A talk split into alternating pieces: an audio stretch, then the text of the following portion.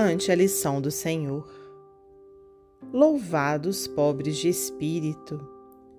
Jesus não exaltava a ignorância, a insuficiência, a boçalidade e a incultura.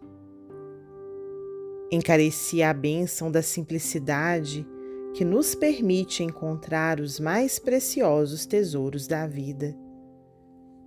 Abençoava a humildade que nos conduz à fonte da paz. Salientava a sobriedade que nos garante o equilíbrio. Destacava a paciência que nos dilata a oportunidade de aprender e servir. Se procuras o Mestre do Evangelho, não admitas que a tua fé se transforme em combustível ao fogo da ambição menos eficiente. Vale-te da lição de Jesus, à maneira do lavrador vigilante que sabe selecionar as melhores sementes a fim de enriquecer a colheita próxima, ou à maneira do viajor que guarda consigo a lâmpada acesa para a vitória sobre as trevas. Muita gente se alinha nos santuários da Boa Nova, procurando em Cristo um escravo suscetível de ser engajado a serviço de seus escusos desejos, buscando na proteção do céu favorável clima à infeliz materialização de seus próprios caprichos.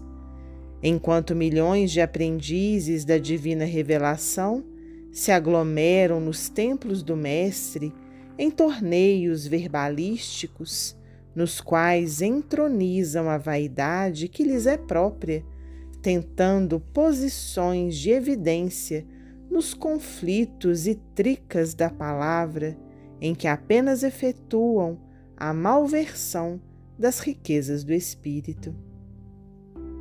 Se a doutrina redentora do bem eterno é o caminho que te reclama a sublime aquisição da vida superior, simplifica a própria existência. Evitemos complicações e exigências que nada realizam em torno de nós senão amargura, desencanto e inutilidade. Recebamos o dom das horas como quem sabe que o tempo é o mais valioso empréstimo do Senhor à nossa tarefa e, convertendo os minutos em ação construtiva e salutar, faremos a descoberta de nosso próprio mundo íntimo, em cuja maravilhosa extensão a paz e o trabalho são os favores mais altos da vida.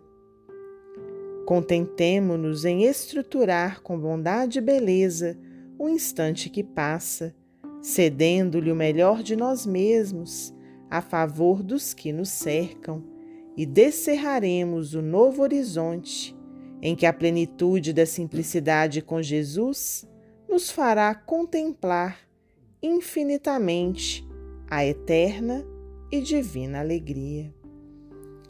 Emmanuel, psicografia de Francisco Cândido Xavier, do livro Construção do Amor.